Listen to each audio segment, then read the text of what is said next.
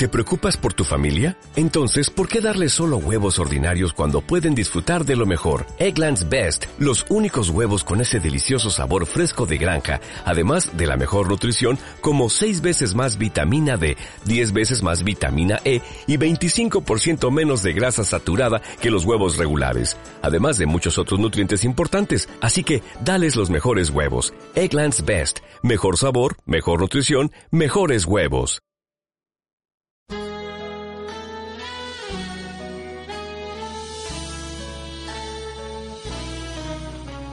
Si tú sientes cerca un barullo y no sabes qué es, es un ángel llegando aunque no lo ves para acercar nuestras oraciones a Dios.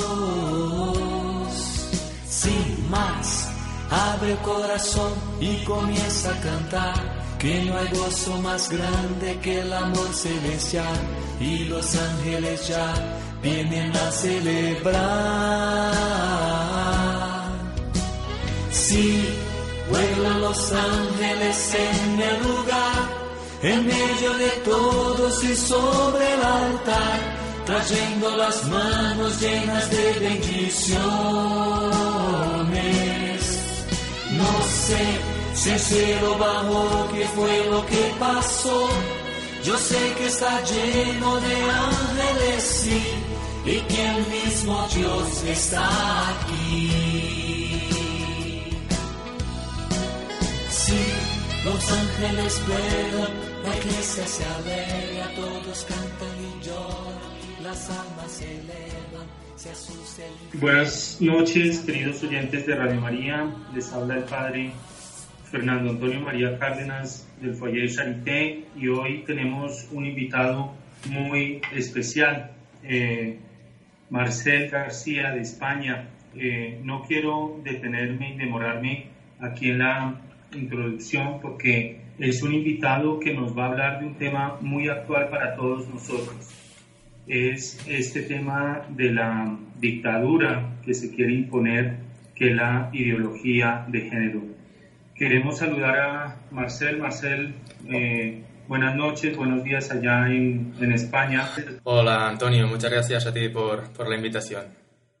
Bueno, Marcel, pues eh, tú eres un joven de, de 28 años, cantante, Mm. y te, tú has eh, vivido eh, la, las amenazas y la persecución de todo este lobby gay del LGTB.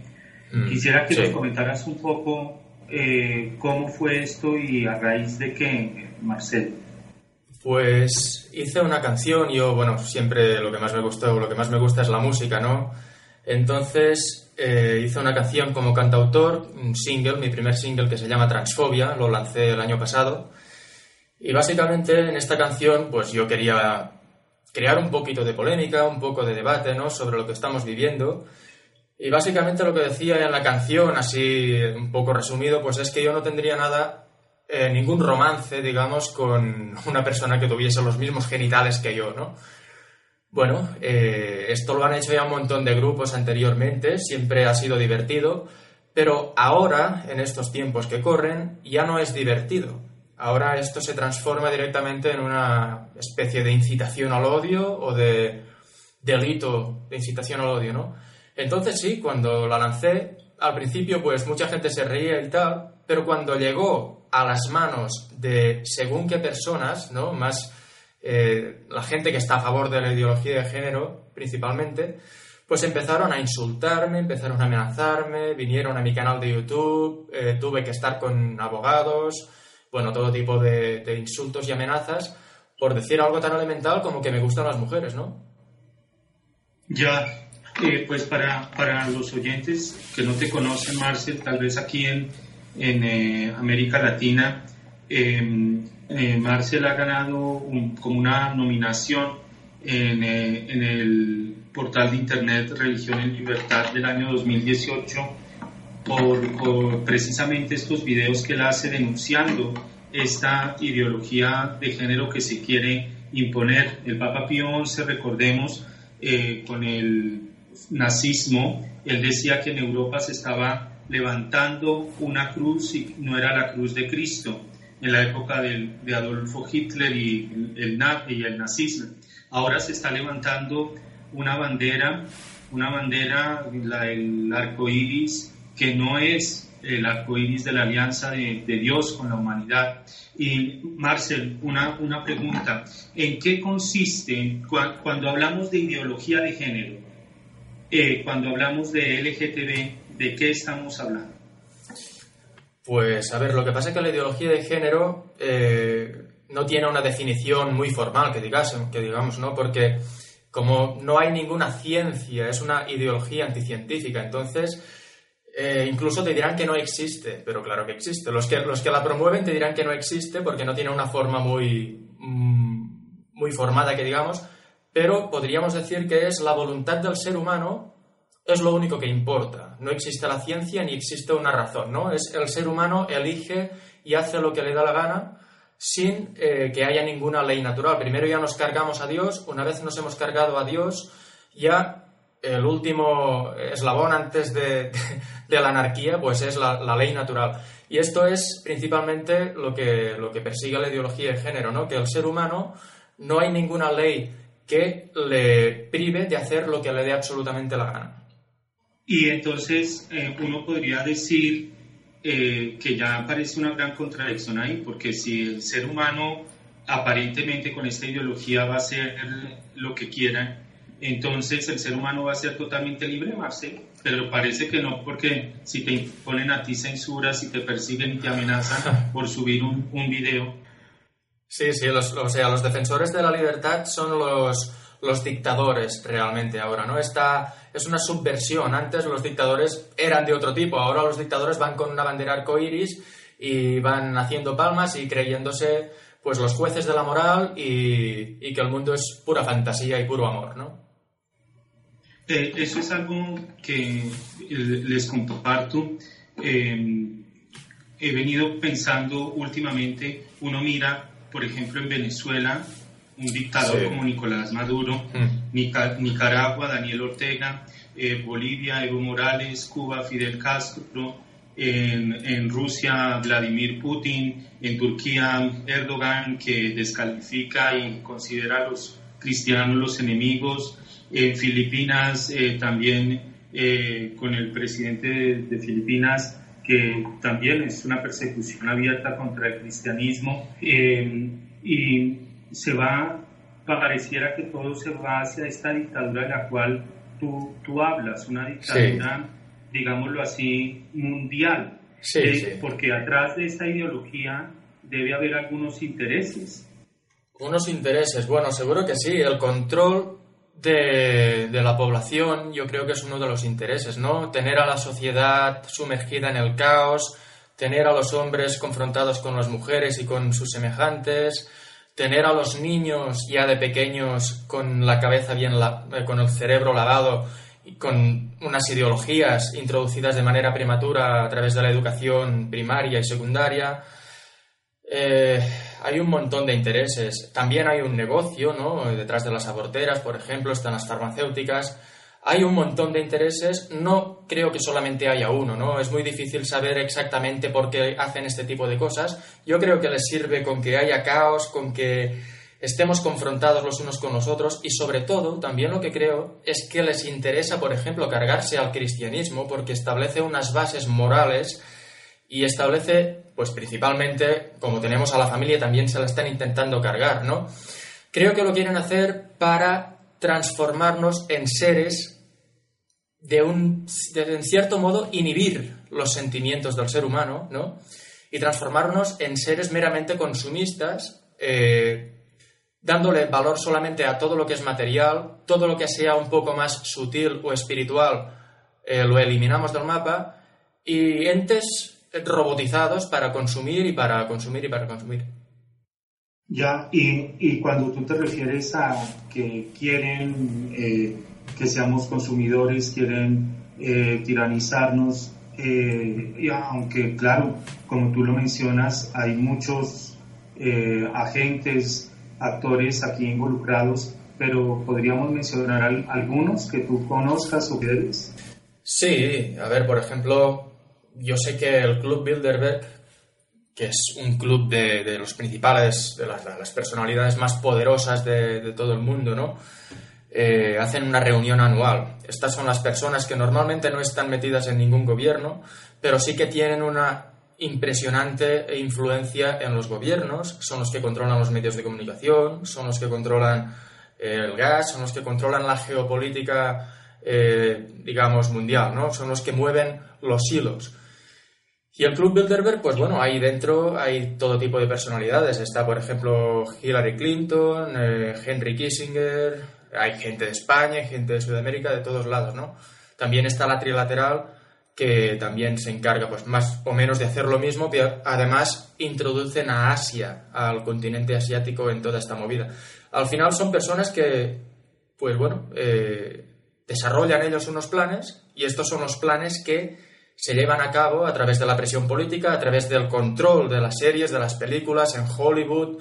Bueno, es un, plan maestro que tienen. Está George Soros también, por ejemplo, que es un magnate multimillonario que está involucrado en todo lo que vemos, ¿no? Por ejemplo, en todas las aborteras, él está financiándolas, en lo que es el feminismo radical de tercera ola, también está él ahí detrás, incluso aquí en España, que tenemos el caso de Cataluña, que yo soy catalán, sé perfectamente. La independencia de Cataluña también está movida por, en buena parte, financiada por George Soros. Es una persona que a través de la de sus ONGs, las Open Society Foundations, eh, se dedica pues a hacer eso, ¿no? Eh, parece que quiere subvertir toda la ética moral que tenemos y cambiarla por, por esta nueva moda de izquierdas mm, a todos los niveles. Eh, eh, esto, esto realmente es muy importante eh, que, que, tú estás mencionando porque son intereses financieros que hay atrás. Hay algo que siempre me ha impactado cuando José Mujica, el presidente de, de Uruguay, legaliza el consumo de la marihuana en Uruguay viaja George Soros a Uruguay a felicitar a José Mujica. José Mujica se entrevista en Nueva York con David Rockefeller para hablarle de este plan de, legalizar el consumo de la marihuana que dice con usos medicinales y eso eh, entre mil comillas. Algo que me ha, impactado ya que mencionas pues eh, temas mm, de España, la, la Cataluña, etcétera, porque en España realmente personalmente Marcel, yo me aterro de lo que está ocurriendo en España. Son unas cosas eh, contra la familia, contra los niños, que tú has venido denunciando en diferentes videos. Mm. ¿Cómo llega a implantarse esto en un país? Eh, tú que eres español, que lo has vivido y que tal vez lo estás sufriendo, ¿cómo llega a implantarse esto en un país? Pues llega a implantarse desde muchos frentes distintos, de, de muchas maneras. O sea, no es solamente una manera, pero eh, los medios de comunicación tienen una gran responsabilidad en lo que la sociedad opina, son los grandes creadores de opinión, también están los influencers de las redes sociales. Cuando los medios de comunicación están controlados por las élites estas que estamos hablando, ¿no? Del Club Bilderberg, Soros, Kissinger y los Rockefeller, etc., pues es evidente que lo que estas personas, si estas personas son las que invierten dinero y son los propietarios de los medios de comunicación, pues los medios de comunicación van a transmitir a la sociedad las ideas que estas personas quieren que sepamos.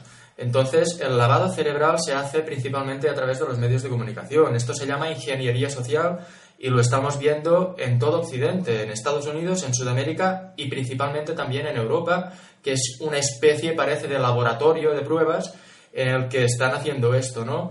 A través de la, de la ingeniería social, después eh, desarrollamos una opinión masiva, ¿no? Además, eh, se fomenta la incultura, se fomenta la ignorancia, eh, nos entorpecen con el fútbol, con las películas, con las series. Todo esto inhibe nuestra propia inteligencia como seres también.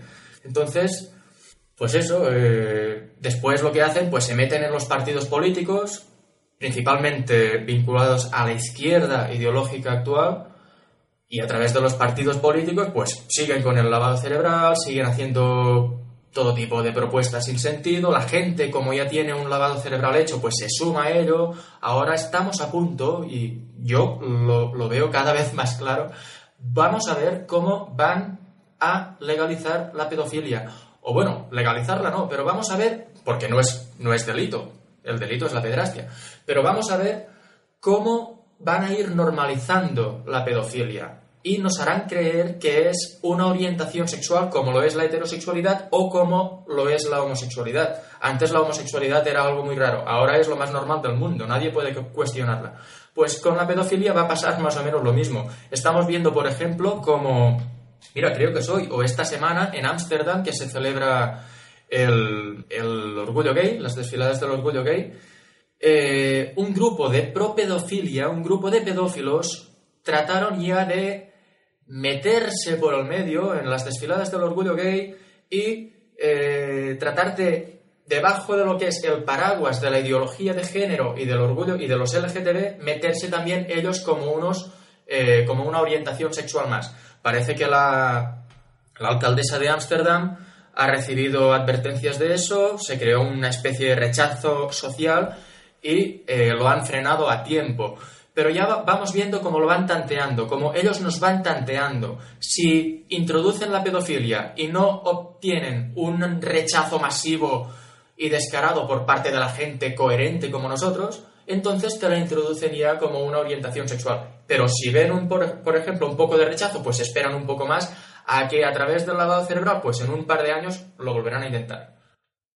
Eh, y esto, eh, para los oyentes, bueno, realmente esta, esta noticia Amsterdam no, la conocía, para que tengamos una mm, visión eh, eh, cómo es, esto algo mundial. En Brasil, también en Sao Paulo, eh, se hacen terapias o, encuentros con niños donde realmente es un abuso a, a los niños. En los colegios, aquí en Colombia, eh, desafortunadamente conozco casos donde sin autorización de los papás comienzan a darles eh, que clases de educación sexual donde lo que es una perversión contra la niñez. Y eso eh, Marcel tú, lo has, tú lo has querido hacer tú, tú quieres hacer esa advertencia sobre la corrupción que hoy en día hay eh, de la niñez en la educación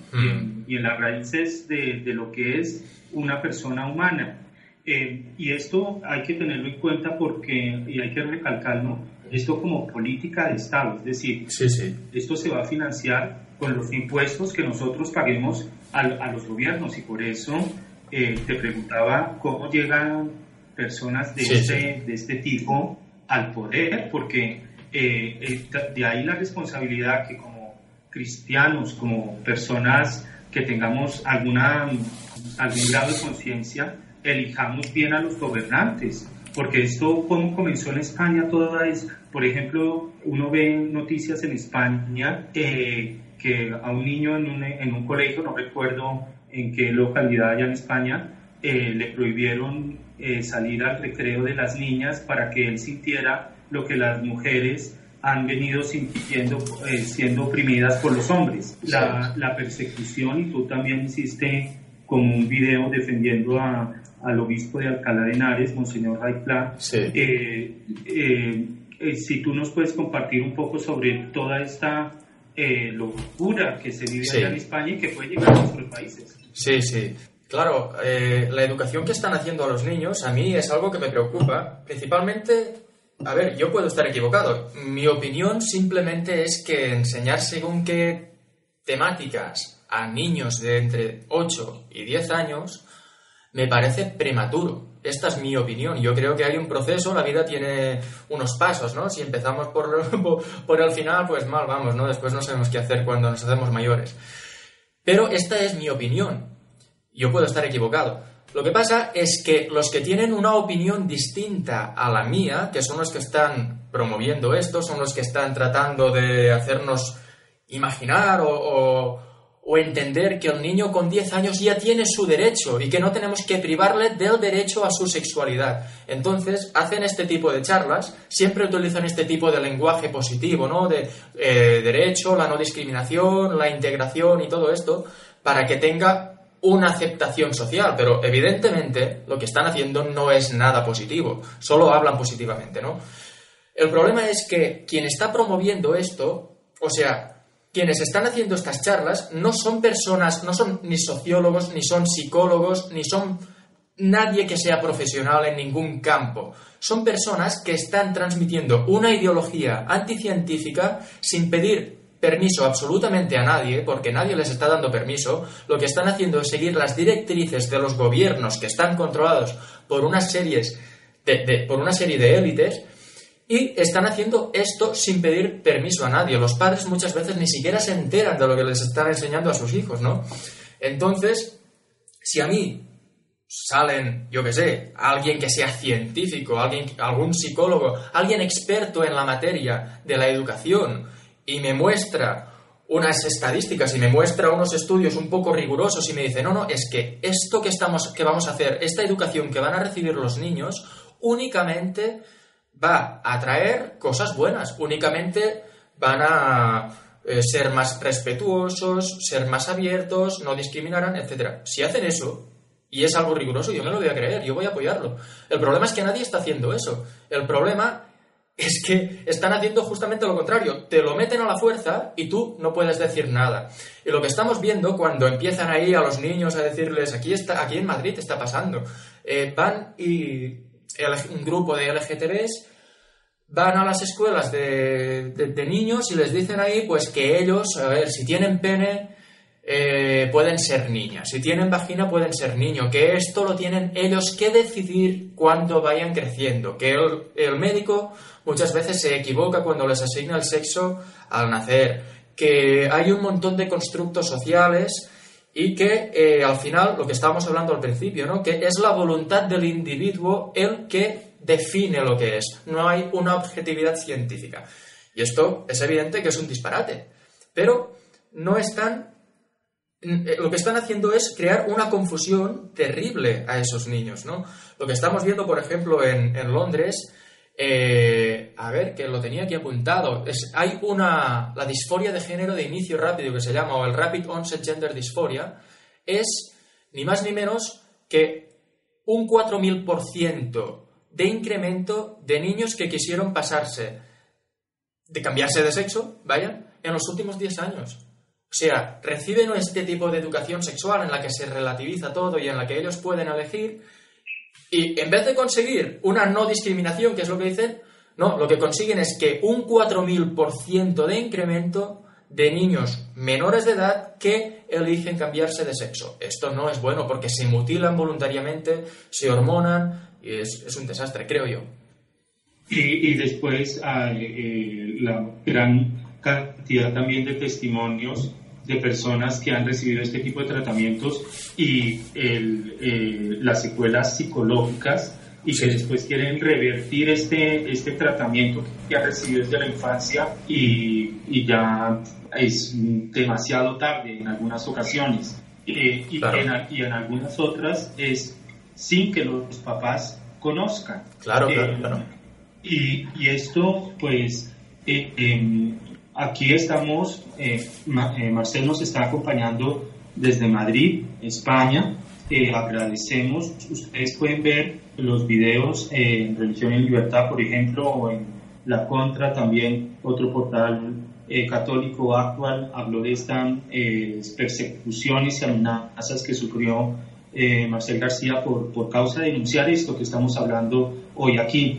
Pero eso no, es, eh, no está lejano de, de Colombia, de Argentina, de Chile, eh, de México. en, en, Argentina se, se, está viendo una situación realmente terrible y por eso la responsabilidad que nosotros tenemos en cuidar el futuro de una nación, que, que son, los, que son los, los niños. Y esto eh, quisiera que eh, tú nos compartieras, eh, hiciste un video sobre la, la, maternidad que hoy día se considera como, como un símbolo machista. La mujer que quiere dar a luz es eh, considerado como algo de la cultura machista. ¿Nos podrías explicar un poco? Sí, sí, sí. Bueno, evidentemente que lo vemos, ¿no? Vemos como lo que es la maternidad está eh, en el punto de mira de las feministas radicales, por ejemplo, ¿no? Ahora, bueno, las mal llamadas feministas, porque el feminismo auténtico de la década, de, a principios de siglo, de los años 30, ese feminismo estaba completamente a favor de la maternidad. Este feminismo luchaba para que las mujeres y los hombres tuviesen los mismos derechos. Y es era un feminismo completamente necesario, ¿no? Lo que pasa que ahora, ese feminismo que se llama actualmente, que yo creo que está mal llamado, creo que no se tendría que llamar así, pero bueno, el feminismo radical que tenemos ahora eh, considera la maternidad como un lastre para el desempeño de la mujer.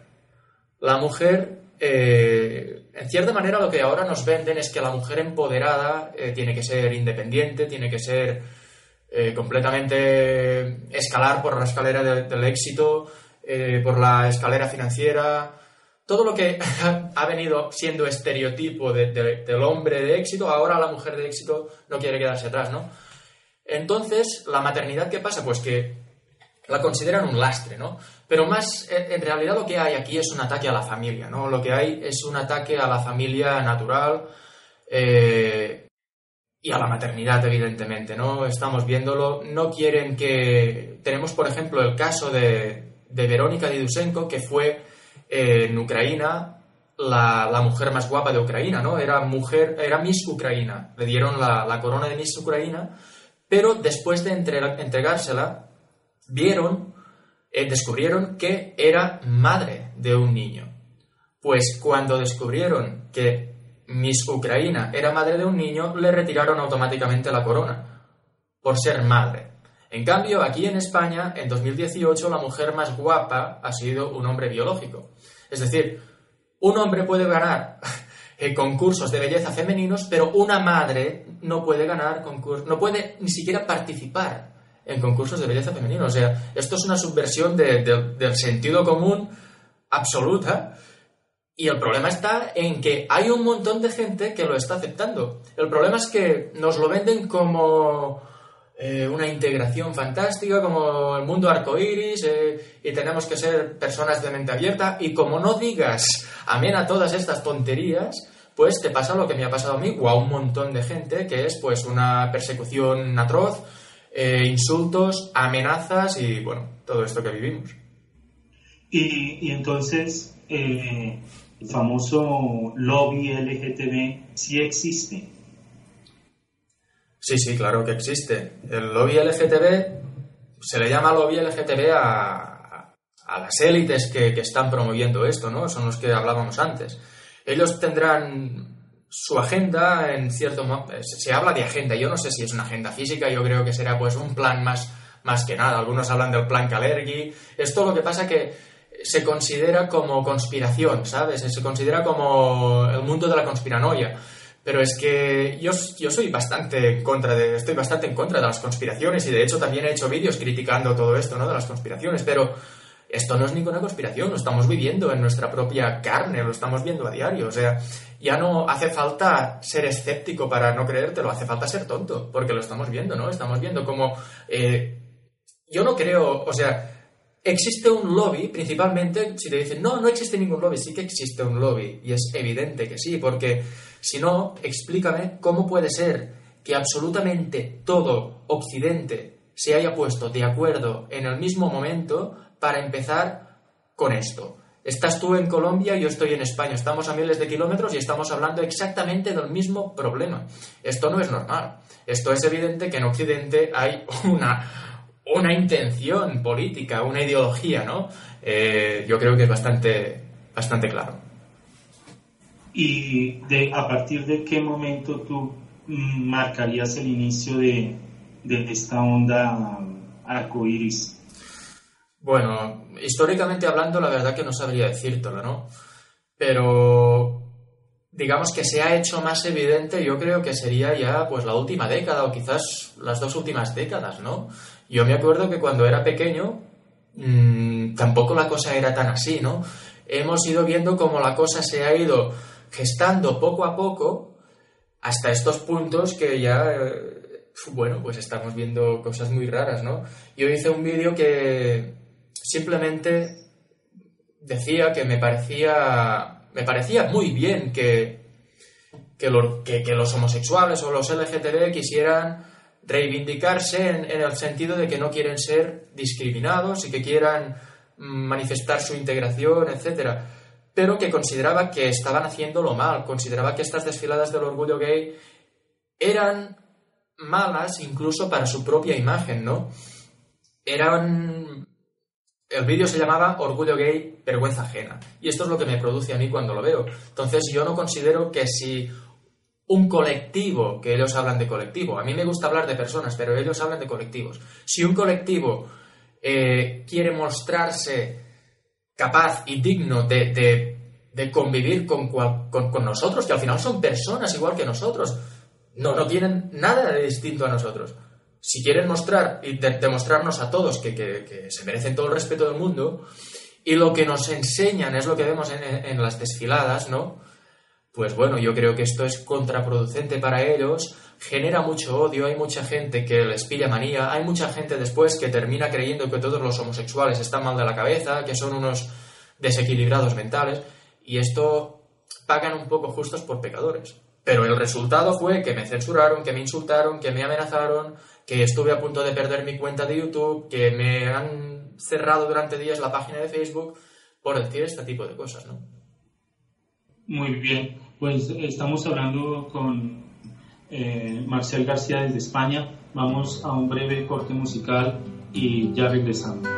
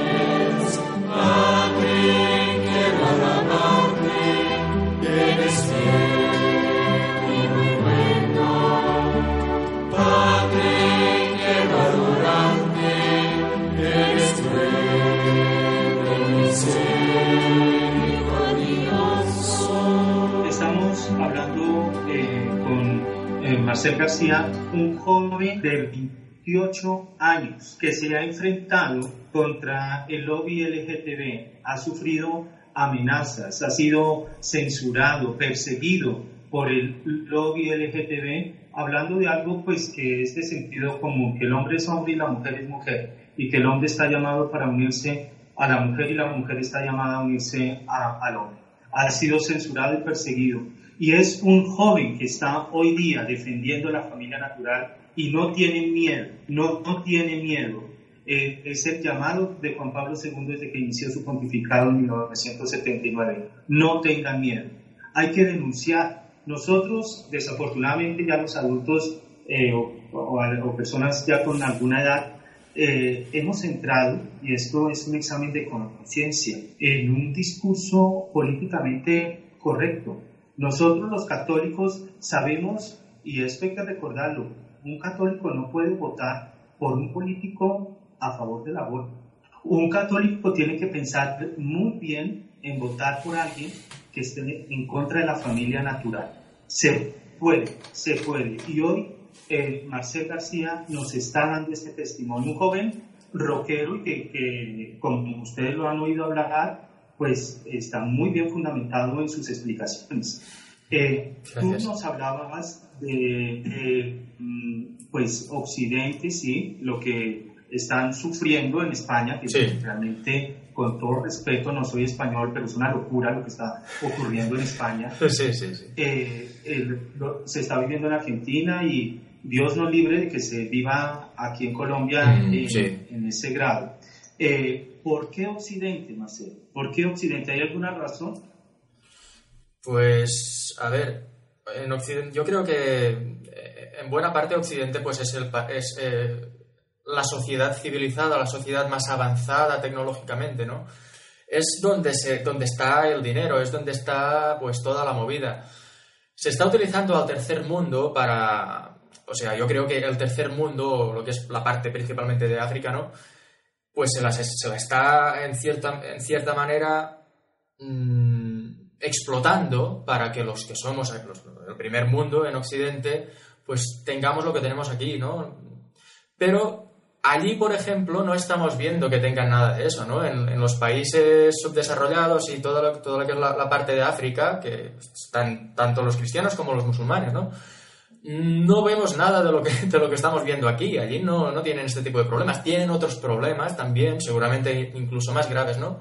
Porque allí se matan y, les estamos explotando. Hay un montón de, de cosas que pasan allí, pero no tienen absolutamente nada de lo que vemos aquí una cosa que has dicho que yo quería matizar y considero que tiene razón, ¿no? Eh, tenemos que hablar esto. Creo que es muy importante que todas estas temáticas se hablen. Creo que es muy importante porque yo lo he vivido y cuando, ¿qué pasa? Que se crea como una especie de clima de dictadura moral en la que solamente te vas a atrever a hablar si tu discurso está alineado con lo políticamente correcto. Entonces tú vas a manifestarte abiertamente y no va a pasar absolutamente nada y todos te van a aplaudir. Pero si tú tienes una opinión que choca contra estas nuevas ideas que nos están tratando de introducir, si tú te callas, si no lo manifiestas porque tienes miedo, porque lo percibes, ¿qué es lo que está pasando? Estamos percibiendo como cuando decimos algo que choca contra este discurso políticamente correcto, vienen a por nosotros. Pero yo creo que es muy importante hablarlo con respeto, no a malas, no de mala manera, con respeto, porque al final todos somos humanos, ¿no? Pero es importante hablarlo porque es que si no, cuando nos atrevamos a hablarlo será demasiado tarde. O sea, el lavado cerebral ya se está haciendo ahora. Entonces hay que crearse movimientos de resistencia que digan, cuidado, cuidado, o por lo menos que cuestionen si lo que estamos haciendo es bueno o es malo, ¿no? Pero si todo el mundo calla, excepto los que están moviendo los hilos, es evidente que en 10, 15 o 20 años absolutamente todos pensaremos lo mismo y absolutamente todos podemos estar equivocados.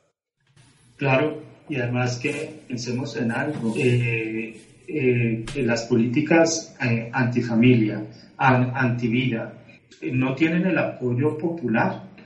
Es un grupúsculo minoritario que han decidido, pero la población se ha quedado callada. La población no ha salido. En, hay un ejemplo muy, muy bonito, digno de imitar en Perú, con la campaña no con, mis hijos. No, te metas, Esto hay que, hay que difundirlo. Y, algo que eh, hablabas de, por ejemplo, del África, en África eh, eh, los obispos africanos se opusieron, y esto lo denunció el Papa Francisco, a la colonización ideológica, término usado por el Papa Francisco, una nueva colonización ideológica donde los obispos africanos se opusieron al lobby LGTBI, de ahí que en, África se defienda la familia natural. El. Papa Benedicto XVI, en una carta relativamente reciente, hablando sobre los escándalos eh, de pedofilia en la iglesia,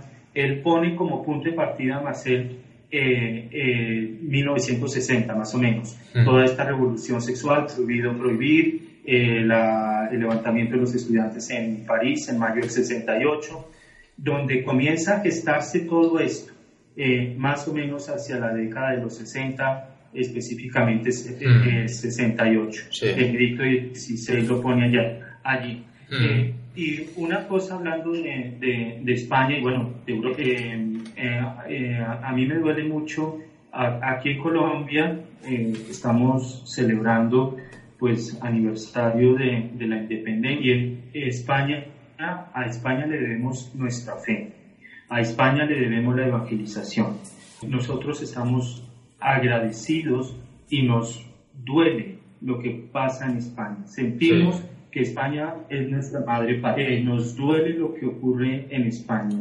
Eh, toda esta mm, eh, migración de musulmanes, aquí en, Venezuela, Hugo Chávez trajo a los de Hezbollah. Aquí en vecino a Colombia tenemos ahí a los de Hezbollah, terroristas que tienen familias numerosas. Nosotros los cristianos hemos dejado de tener familias numerosas. ¿Hay, hay, algo, Marcel, tú ves algo ahí?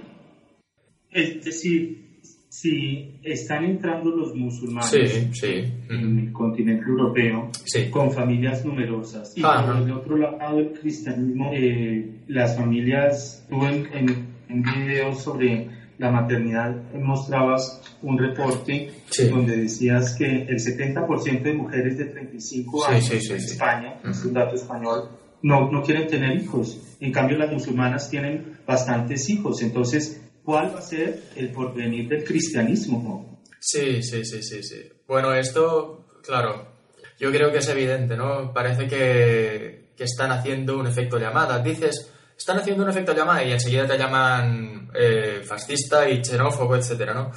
Pero yo creo que no, yo creo que están... No sé si... No creo que todos sean musulmanes, ¿no? Creo que hay de todo, pero sí que hay muchos musulmanes que vienen aquí, que no tienen ninguna intención de integrarse, esto es así. Colombianos, colombianos hay muchos en España. Sí, sí, también, también. Hay, hay muchos, muchos sudamericanos aquí en, en España, en Madrid, por ejemplo, hay muchos, sí. Pero parece que, bueno, eh, al final los sudamericanos y los españoles tenemos que, digamos, bastante en común, tenemos una cultura bastante, bastante parecida, ¿no? Entre nosotros. En cambio, de los musulmanes no podemos decir lo mismo. A mí tampoco me gusta ser dramatizador en todo esto, ¿no? Yo eh, acepto a los musulmanes, me parece que tengan su fe fantástico.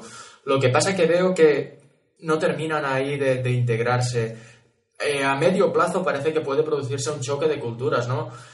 Tampoco sé si un choque de culturas, porque es que yo creo que aquí, lo que es ya en España, ya no creo que haya...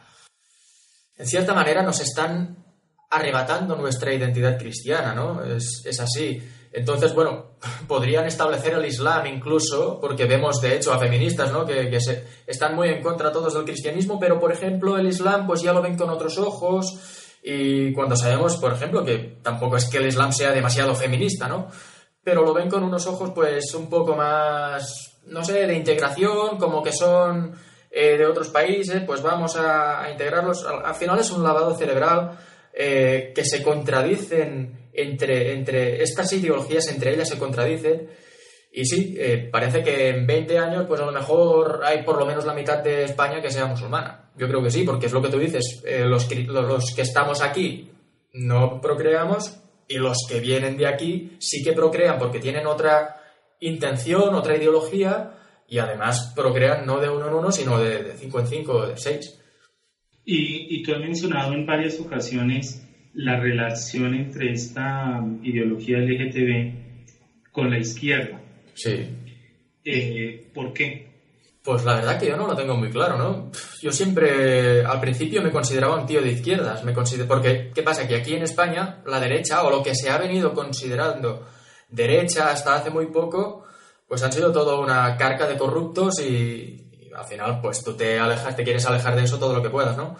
Después vino, entró el partido político Podemos, que lo curioso que tienen es que tienen un líder que sus discursos están muy bien capacitados para convencer a la gente de, lo muy fantásticos que son, pero después miras las políticas del partido y no tienen nada que ver con los discursos del líder del partido, ¿no? Y por eso tienen el partido ahora reventado por dentro.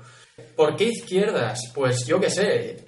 La verdad que sí. Eh, antes consideraba izquierda, pues irte de un poco de la, de la, opresión que podía haber por parte de la derecha, pero es que ahora la izquierda es la, la que oprime y la derecha son los oprimidos, y es así tal cual. Ahora te llaman fascista. Aquí en España es divertido porque sacas la bandera y te llaman fascista. Esto es porque están también desde los mismos lobbies LGTB, pero no ellos simplemente, sino las mismas élites están pues tratando de cargarse las soberanías eh, en Europa y crear una especie de gobierno mundial, o, por lo menos la Unión Europea ya es una especie de pseudo gobierno, ¿no? en el que tendrán ellos pues todo, todo bajo control. Bueno, aquí, aquí entra el mensaje de Nuestra Señora Fátima en 1917. Recordemos 1917, triunfo de la revolución marxista-leninista en, en, Rusia, después la Unión Soviética.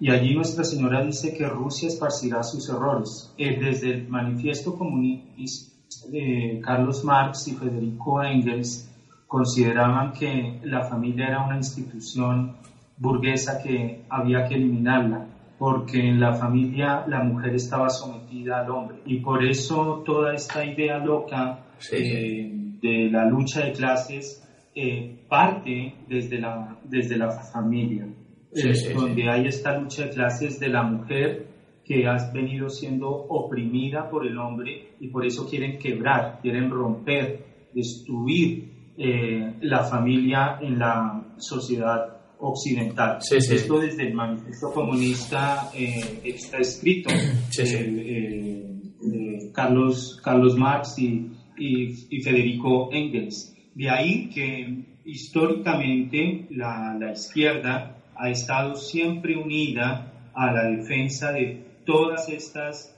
eh, políticas, campañas en contra de la vida, en contra del matrimonio, eh, y ha venido a sembrar, y esto es un dato histórico que creo que no, no, tiene contestación alguna, ha venido a sembrar siempre la muerte, la destrucción y la división. Eh, la cantidad de millones de víctimas por parte del comunismo es algo de lo que no se habla, pero es así. Es así. Sí, sí, tal cual. Hemos visto, hemos visto por ejemplo, se habla muchísimo de, de, la Segunda Guerra Mundial, ¿no? De, del Holocausto y de los millones de judíos que murieron a manos de Hitler, etcétera, que se estima que fueron unos 6 millones aproximadamente, y evidentemente esto fue una catástrofe, ¿no? Pero se le da muchísima importancia a eso, pero nadie habla, por ejemplo, de las hambrunas de Mao Zedong, en China que causaron prácticamente 40 millones de, muertos de hambre y, de guerras también, pero bueno, más que nada fueron de hambre y de la Unión Soviética que también se estima que fueron por lo menos 30 millones, ¿no? O sea, el comunismo se estima que por lo menos unos 100 millones de muertes se ha cargado, que es mucho más que el nazismo. No estoy defendiendo el nazismo, todo es igual de terrible, ¿no? Pero quiero señalar como el nazismo que era de derechas es muy malo, pero todo lo demás ya no es tan malo, ¿no? Eh, Marcel, eh, ya pues estamos acercándonos al, final de este programa. Eh, solamente quisiera preguntarte, de dónde eh, eh, un joven de 28 años, rockero, rockero, eh, ustedes pueden ver los, los videos de, de Marcel allí en redes sociales, y de dónde o cuál es la motivación que te ha llevado a ti a enfrentarte a, a realmente algo fuerte, que es todo este lobby LGTB. Pues a ver, esto no sabría muy bien cómo contestártelo. Son varias cosas. Una de ellas es que yo tengo ansias de contribuir, de, aportar algo a la sociedad, ¿no? Eh, podrías decir, bueno, pero todo lo que estás aportando es todo malo, porque si, si lo viera alguien que es de izquierdas, diría esto. Pero a mí me gustaría que la gente se atreva a pensar por sí misma. Yo eh, estuve investigando, estuve mirando cómo los medios de comunicación funcionan, cómo nos trabajan eh, intelectualmente, cómo desarrollamos nuestras opiniones desde sentimentalismos, pero nunca desde una objetividad o desde dato o, incluso desde ningún dato eh, riguroso, ¿no? Entonces yo creo que nos, nos estamos alejando de la verdad. Y después, yo, después de todas estas meditaciones, lancé mi single, Transfobia, y fue a partir de ese momento que cuando me pasó todo aquello, decidí, pues, decir, mira, voy a dar mi opinión sobre estos temas, voy a dar mi opinión a través de vídeos y a través de canciones, porque voy a hacer canciones también, algunas serán como transfobia y otras serán con una intención que al final yo lo que quiero es recuperar ciertos valores que hemos perdido y que son importantes, que podemos atribuir al cristianismo y que ahora como que el cristianismo lo vemos con unos ojos tan terribles, ¿no? Que la iglesia y todo esto tiene tan mala fama. Nos estamos olvidando de que ciertos valores son completamente necesarios para que una sociedad tenga buena salud. Porque al final lo que están haciendo los que están atacando a estos valores es crear otro tipo de valores que nos arrancan los sentimientos, nos inhiben intelectualmente y nos transforman en seres eh, de consumismo puro y duro. Esto, eh, eh, recordemos lo que el Papa Benedicto XVI ha dicho de la ideología de género, es la última rebeldía de la criatura contra su creador. esto es algo donde hay que poner esta luz que Marcel nos ha dado y también poner esta luz que somos criaturas, no somos creadores. Dios nos hizo a nosotros hombre y mujer es una base antropológica y hay que tener en cuenta esta base antropológica para entendernos nosotros mismos. Pues Marcel, ya se, ya se está acabando el tiempo, te agradezco y un mensaje para, para la gente de joven, porque no tenga miedo y además, eh, ¿qué, nos dirías tú eh, hoy en día a nosotros? ¿Qué mensaje nos quisieras pasar? Pues principalmente eso, que nos atrevase, que tenemos que atrevernos a hablar, tenemos que perder el miedo a hablar y a pensar por nosotros mismos. Todo este sistema que nos envuelve, que, nos rodea, eh, trata de ir en contra de que nosotros nos expresemos, de que nosotros nos desarrollemos y de que nosotros eh, desarrollemos un intelecto y una, y una vida digna tenemos que atrevernos a plantarles cara y tenemos que hacerlo con respeto, pero diciendo las cosas claras. Con respeto, pero diciendo las cosas claras. Al final es la libertad de expresión, estamos en democracia y tenemos que simplemente expresarnos y no tener miedo, porque al final yo creo que el bien y la verdad triunfarán. Y bueno, pues Marcel García desde España, desde Madrid, muchas gracias por este momento. Realmente que Dios te continúe bendiciendo y haciendo tanto bien, eh, denunciando y mostrando la verdad.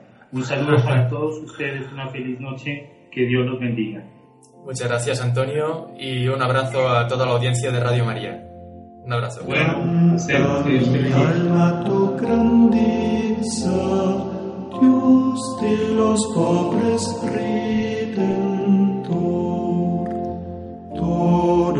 mi ser te reconoce siempre bendeciré tu amor.